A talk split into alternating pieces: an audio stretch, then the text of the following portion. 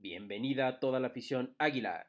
Esto es Dosis América, un podcast de dosis deportiva donde te traeré noticias, análisis, entrevistas, historia y el seguimiento diario de nuestro equipo, el más grande y ganador de México. Yo soy Jürgen González Peña y diariamente te inyectaré tu dosis América.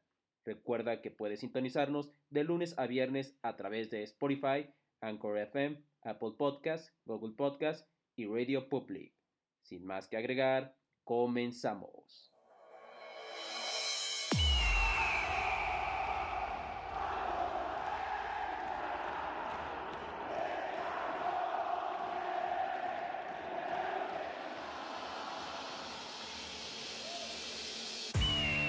Hola, hola, muy buenos días, muy buenas noches o muy buenas tardes, dependiendo en el horario en el que nos estén sintonizando. Ha llegado la hora, sí señor, el espacio de nuestras águilas aquí desde Dosis Deportiva, en un episodio más del equipo más grande y ganador de México sin lugar a dudas. Y como ya lo saben, su servidor Yuri González Peña estará aquí todas las mañanas para darte tu dosis América diaria de lo que debes de saber, pues de este que es el equipo que a todos y cada uno de nosotros nos apasiona.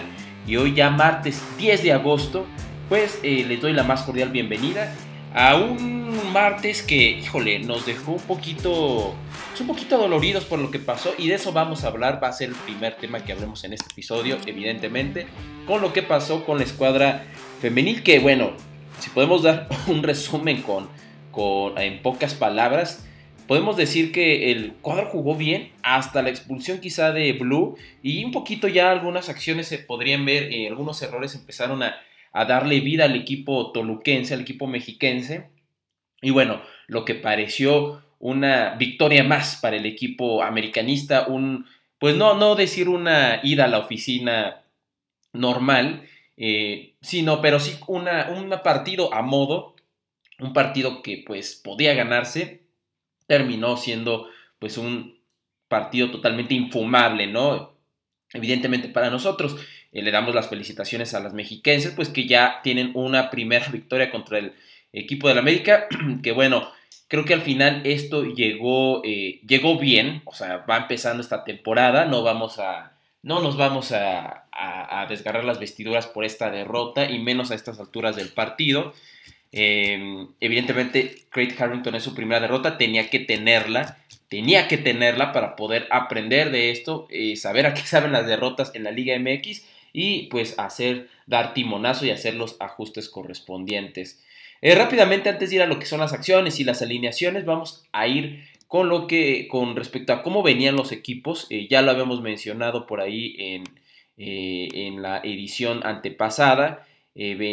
bueno, ahorita el, equipo, el equipo toluquense pues viene ya de una victoria, pero en el pasado, antes de, precisamente de, de, venir con la, dos victorias mejor dicho, pero antes de enfrentar al América, pues venía con una victoria y dos derrotas. Eh, estos habían sido pues los, los encuentros del Toluca precisamente. Eh, tuvieron una, pues, una derrota contra las Atlistas de 3 por 2.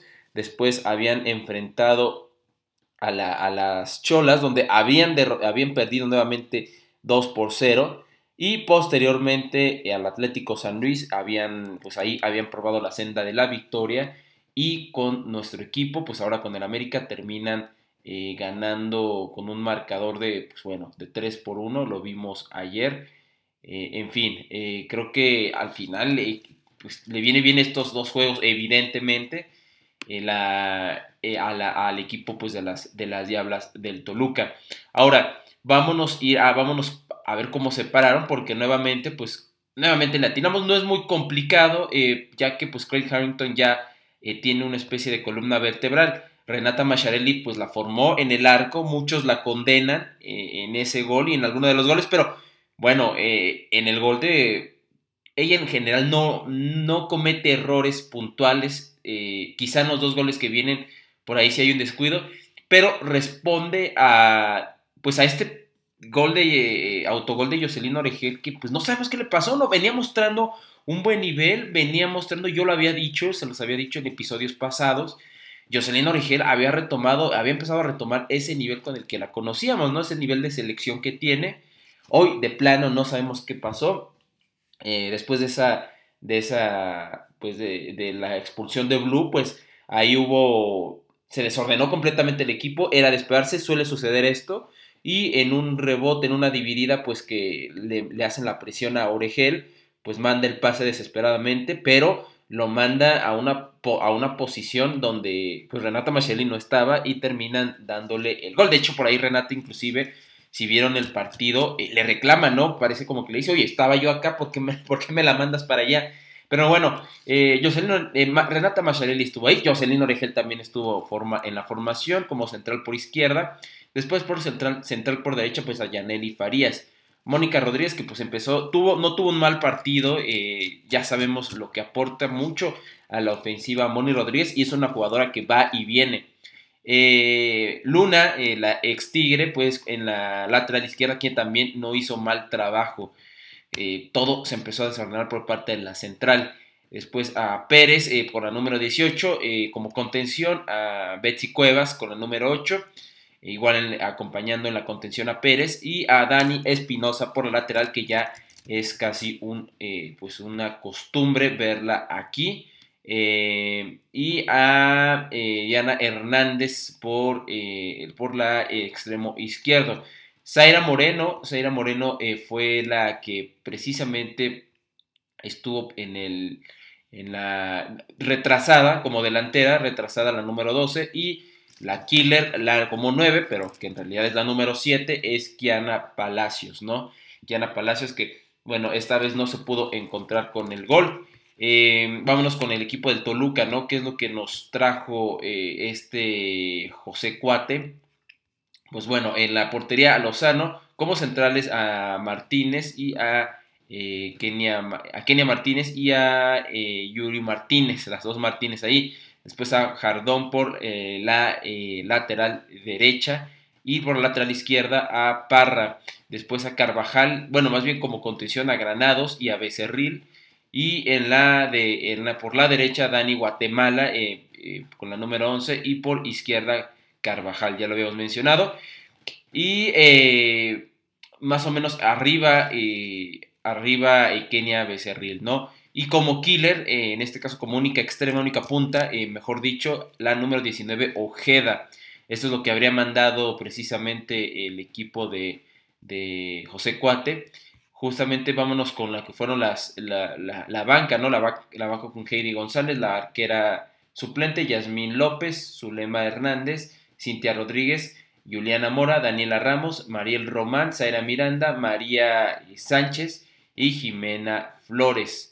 Con respecto a la banca que tenía el equipo de Craig Harrington, Natalia Acuña en la portería, Jimé Ríos, Eva González, María Mauleón, eh, Mayra Pelayo Bernal, eh, Daniela Flores, Blue, y Stephanie Ribeiro, que también tuvo sus minutos, nuestra extranjera, ahí en, en las acciones el día de ayer una banca pues interesante, ¿no? O sea, si, un equipo tiene banca precisamente es el América, pero que bueno, al final no se pudo responder, el equipo se desordenó completamente y jamás se vio un intento de regreso y ese es el punto, ¿no?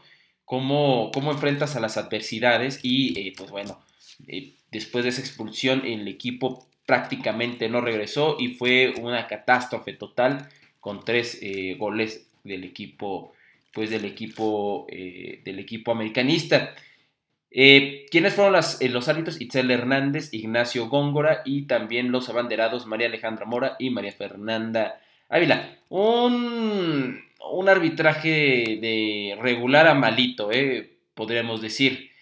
Em, estas fueron las alineaciones y vámonos con lo que fueron las acciones, ¿no? Porque pues bueno, América cayó 3 por 1 en lo que es esta fecha 4, ¿no? La diana de las azulcremas fue por conducto de Dani Espinota al minuto 76. Todo, prácticamente las acciones de goles pues dieron en el segundo tiempo y al final por las Diablas anotó Mariel Román al 81, Diana Guatemala al 87 y pues bueno, un autogol de Jocelyn Oregel. Eh, el América tenía controlado el partido hasta los 80 minutos y eso es lo que decíamos, ¿no? Lo ganaba 1-0, parecía otra victoria más no se veía por dónde el equipo toluquense podría hacer algo, ¿no? Sin embargo, los, a los 10 minutos fueron la pesa, los últimos 10 minutos fueron la pesadilla, quienes recibieron tres tantos y sufrieron, pues sufrimos este lapso, ¿no?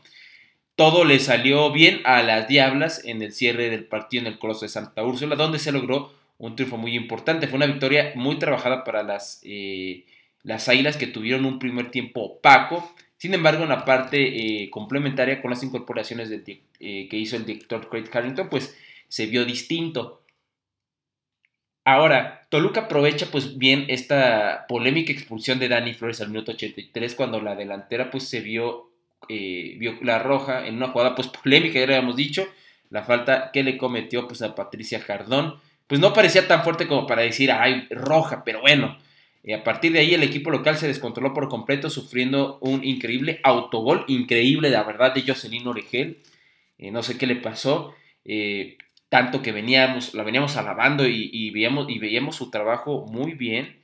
Eh, ahora, bueno, el, pues no, de plano no se vio, no se vio qué pasó, qué, qué pasó por ahí.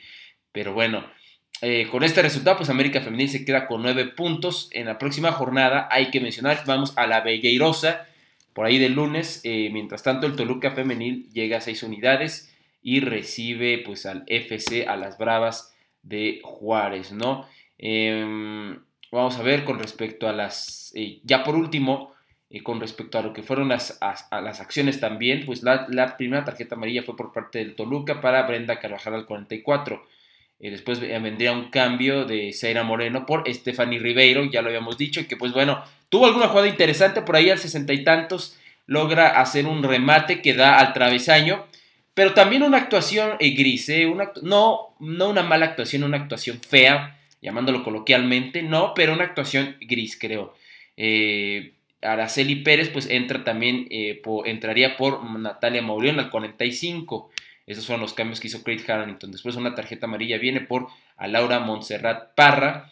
Eh, y otro cambio del Toluca saldría Aislin Naomi García y entraría Zulma Yaret Hernández. También este mismo minuto, pues saldría Isela Ojeda y entraría Mariel Román. Eh, al minuto 68, pues Stephanie Ribeiro sufriría su primera tarjeta amarilla. Y al 69, Dorian Montserrat Hernández eh, saldría por Daniela Frank Flores, que pues parecería que podría ser la villana en este partido, porque, eh, y bueno, villana entre comillas, ¿no? Porque en, realidad no creo que esa entrada, si era una de, de tarjeta, pero de roja, no lo sé. Al minuto 80, pues haría cambios precisamente Cuate con eh, Brenda Nayeli Carvajal y entraría María Fernanda Sánchez. Y al 81 eh, pues saldría Karen Becerril y entraría Zaira Carolina Miranda. Eh, vendría después el gol al 81, vendría al 82 la roja de Daniela Flores, pues el autogol después al 85 y casi enseguida de Jocelyn Oregel, al 89 pues tendría que hacer otro, otro cambio, que Ana Angélica Palacios y pues agregar gente a la mitad del campo con Eva Beatriz eh, González, ¿no? Y al minuto 90 pues saldría eh, Diana Michelle Guatemala y entraría Yasmín Montserrat, o sea, se desvolcaría totalmente el equipo de Toluca hacia adelante y vendría una, tarjeta amarilla para, para Moni Rodríguez por ahí un reclamo, entendiéndose por la desesperación, un reclamo muy fuerte, ¿no? Que le hace a la central, ¿no? Que por ahí el, reclamo viene porque sale un balón y no la marca la árbitra y casi casi pues le dice, oye, ¿qué pasó? ¿No? ¿Qué carajos pasó? ¿Por qué no marcas el fuera cuando ya había salido? Eh, una, digo, una, reclamación de Manuel Rodríguez muy exagerada, pero bueno, en parte, e, eso es parte de la frustración, ¿no? Bueno, ya habíamos dicho contra quién, con quién viene eh, eh, precisamente, pues precisamente ya vimos con quién, contra quién vamos, vamos contra el Pachuca, un equipo fuerte, Viene la primera, una prueba de fuego importante, eh, un equipo con mucha posición. Vamos a ver cuánto aprendió Craig Harrington de esta derrota. Eh, y también sobre todo en las jugadoras, ¿no? Que con una tarjeta roja no puedes desordenarte de esa manera definitivamente. Así que bueno, vamos, pasamos a otras noticias, vamos a pasar a otra noticia. Eh, ya veremos, seguiremos dándole seguimiento a lo que pase con la femenil. Pero bueno, su primer descalabro, importante, creo que eh, llegó en un momento que pues no pasa nada todavía, ¿no? Em, insisto, vamos a ver cómo lo percibe, pues cómo lo percibe el equipo para el siguiente partido. Y en otras noticias, pues América ya recibió a los seleccionados mexicanos medallistas de bronce. Y es que bueno, eh, ganaron la medalla de bronce, reportaron esta mañana en el nido, la mañana del día de ayer, con la mira pues puesta para la disposición de Santiago Solari en esta misma semana, pues de cara a los juegos de Conca y Liga MX, prácticamente no van a tener eh, no van a tener descanso. Vamos a ver cómo repercute también. Muy temprano, pues Guillermo Ochoa, Jorge Sánchez y Sebastián Córdoba, así como también Henry Martin, arribaron a las instalaciones del nido. Posteriormente se pusieron la indumentaria y salieron a la cancha uno con el resto de sus compañeros para escuchar la charla de Solari, en donde aprovechó para darles la bienvenida y aplaudir eh, con el grupo el logro obtenido. El buen ambiente pues quedó de manifiesto con el recibimiento a los jugadores mencionados que pasaron eh, por una fila india para recibirlos dijo, y, trajeron medalla, imagínense si, hubieran, si no hubieran venido con metal. Eh, después de eso pues llegó la hora de entrenar y ver en qué condiciones regresaron particularmente Henry, quien recibió un golpe en el tobillo por lo que había una posibilidad de que se estuviera pues, haciendo una, un trabajo diferenciado, cosa que no sucedió afortunadamente. Los azulcremas tienen el compromiso importante este jueves, la semifinal de la CONCACAF de Liga de Campeones, y pues los espera. Y Santiago Solari manifestó desde el pasado sábado, ya lo habíamos mencionado en las declaraciones, que su intención es echar mano precisamente de los seleccionados, cosa que parece no tener problemas para cumplir toda vez que los cuatro entrenaron al parejo. Eh, el inicio pues, del entrenamiento tuvo algo de torito, ejercicios aeróbicos, con ellos participaron Córdoba, Sánchez y Martín, sin, sin complicación alguna. Al fondo de la cancha, pues Memo trabajó con los porteros y se espera que regrese a la titularidad a la brevedad luego del buen papel de Oscar Jiménez. Más bien a Oscar Jiménez muy probablemente lo van a, eh, va a ser titular en, el jueves en Conca Champions y pues Memo Ochoa seguirá siendo el titular para lo que van a ser los cotejos de liga. De tal forma que, pues bueno, América recuperó ya cuatro elementos clave para su oncena y se espera, pues que con ello, que el fútbol pueda mejorar, ¿no? Pues se viene de una victoria y bueno, eh, pues vienen estos jugadores que no van a tener descanso, insisto, esperemos que no repercuta para mal y seguramente los vamos a ver en acción este jueves contra el Philadelphia Union, el cual pues vamos a tener la previa el día de mañana, eh, el día de mañana ya el pues el día miércoles prácticamente, ¿no? De lo que va, puede acontecer. Eh, pues bueno, ahí está, ya se recibió, se recibió muy bien a los jugadores, ya hasta le hicieron fila india. Eh, bueno, ahora solo se espera pues su participación en los siguientes eh, cotejos. Y bueno, en otras noticias, una noticia pues no tan grata, porque pues Club América está de luto, y bueno, y es que nos despedimos de una leyenda, Fernando Muñeca Santillán, seguramente los americanistas pues más más eh, longevos van a saber de quién se trata. Si no, pues aquí se los vamos a decir. Y no tan grato porque, bueno, no es tan grato siempre despedirte de un familiar que se, que se te adelanta en esto que es el proceso de la vida. Y es que, bueno, lamentablemente la institución debió interrumpir las informaciones ligadas a la actividad del equipo profesional eh, para emitir el comunicado en el que informó sobre la irreparable pérdida de una de las leyendas de nuestra historia, de la historia del equipo, que es Fernando Muñeca Santiñán. Y el club emitió lo siguiente. El Club América lamenta la, el, sensible, el sensible fallecimiento del señor Fernando Santillán, exjugador de nuestro equipo y campeón de liga y copa en la década de los 70. Expresamos nuestras, nuestras más sentidas condolencias y nos unimos al olor que embarga a familias, eh, a familias y amigos. Que en paz descanse. Se puede leer también en el comunicado formal difundido en la tarde pues, de, este domingo que pasó, de 8 de agosto del 2021, ¿no? Eh, pues vamos a ver qué hizo, qué hizo Fernando Santillán, qué no hizo, mejor dicho, fue parte de, dos planteles campeones de la América, uno en la temporada 70-71 de la Liga MX y, y, luego de haber sido el ganador del grupo 1 con 44 puntos ¿eh? y líder absoluto de la tabla general. Eh, quien se enfrentó al Toluca, eh, vencedor del grupo 2, el partido de ida jugado el 25 de julio del 71 en el estadio Nemesio Díaz, pues salió 0-0 y la definición en el Azteca el primero de agosto se dio el mismo año 2 por 0 para el equipo azul crema con goles de Carlos Reynoso y de Horacio López Salgado. Em, la década de los 70 fue una de las mejores décadas eh, de la América en su historia. Pues bueno, un poco más de dos años después, América llegaría a la Copa eh, MX 73-74, en donde se enfrentaría al Cruz Azul. Tanto en la ida como en la vuelta, pues se disputaron en el Estadio Azteca y eh, esto fue el 13 y 16 de diciembre del 73. El primer clásico joven salió 1 a 1 y el definitivo, pues 2 a 1 para los dirigidos en ese entonces por otra leyenda, ¿no? Que ya no está con nosotros, que es José Antonio Roca, que en paz descanse, lo, de, lo recordamos definitivamente y gracias a los tantos convertidos por Roberto Hodge y Osvaldo Castro. Eh, pues ahí está, ¿no? una de las mejores décadas, no lo sé, pero una década pues que vio títulos, ¿no? Y que Fernando, eh, Fernando Santillán pues fue parte importante de eso. A quien, pues bueno, le mandamos el mejor de los saludos hasta donde quiera que esté. Eh, un proceso pues que a todos nos toca y bueno, eh, le tocó a una leyenda de nuestro equipo, pues nuestro más sentido pésame para las, las familias y allegados y que en paz descanse y no, no es un adiós, es un hasta pronto, eh, hasta pronto leyenda, ¿no? Crack de nuestras águilas, Fernando Santillán. Eh, en otras noticias, pues bueno, eh, hablando de liderazgos, ¿no? Porque Fernando fue un líder, fue, un buen jugador, un gran jugador dentro de la cancha. hablando de esto, pues otro gran jugador fue Memo Ochoa, que pues visitó a Santiago Naveda y, se puede ver en las redes sociales, ¿no? Pues, Guillermo Ochoa explica que con los hechos, con los hechos, pues cómo es ser un líder positivo, ¿no? El portero en sus primeras horas del suelo mexicano tras su participación en los Juegos Olímpicos de Tokio 2020 no solo reportó con Cuapa para ya sumarse a, las, a los trabajos comandados por Santiago Solari, sino que además no esperó para visitar a Santiago Naveda, quien fue intervenido quirúrgicamente en su tobillo izquierdo por lesión que sufrió desafortunada contra el equipo poblano. Y mencionaba lo siguiente, Santiago Naveda, recupérate pronto.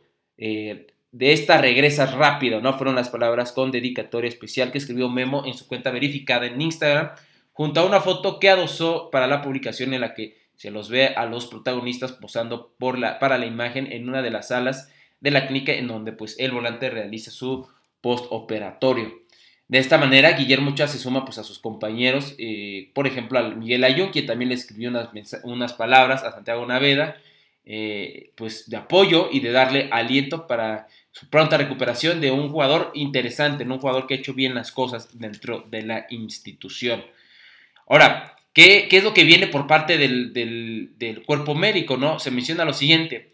El Club América informa que nuestro jugador presenta una lesión en el tobillo izquierdo provocada por una rotura del ligamento del toideo capsular articular anterior, misma que será reportada quirúrgicamente en las próximas horas en el diagnóstico se descarta una fractura ósea. Afortunadamente, eh, el tiempo de recuperación será aproximadamente de cuatro meses. Bueno, eh, pues sí van a ser eh, un tiempo importante, pero pues bueno, más vale la, salud del jugador. Recupérate pronto, Santiago Naveda, y te veremos pronto, como dice Ochoa, ahí en el rectángulo verde. pues ahí está, esto fue emitido en Twitter. Y pues bueno, con esto prácticamente llegamos, llegamos al final de esta edición de Dosis América. Eh, recuerden que pues los voy a seguir trayendo mañana y todos los días de la semana les estaré trayendo más información de lo que acontece con el equipo más grande y ganador de México. Recuerden que la red social del programa es dosis.américa en Instagram y Dosis América en Twitter. A mí me pueden encontrar como YSport51 en Instagram, YSport51 o YSport51 en Instagram y también como Jürgen GP en Twitter.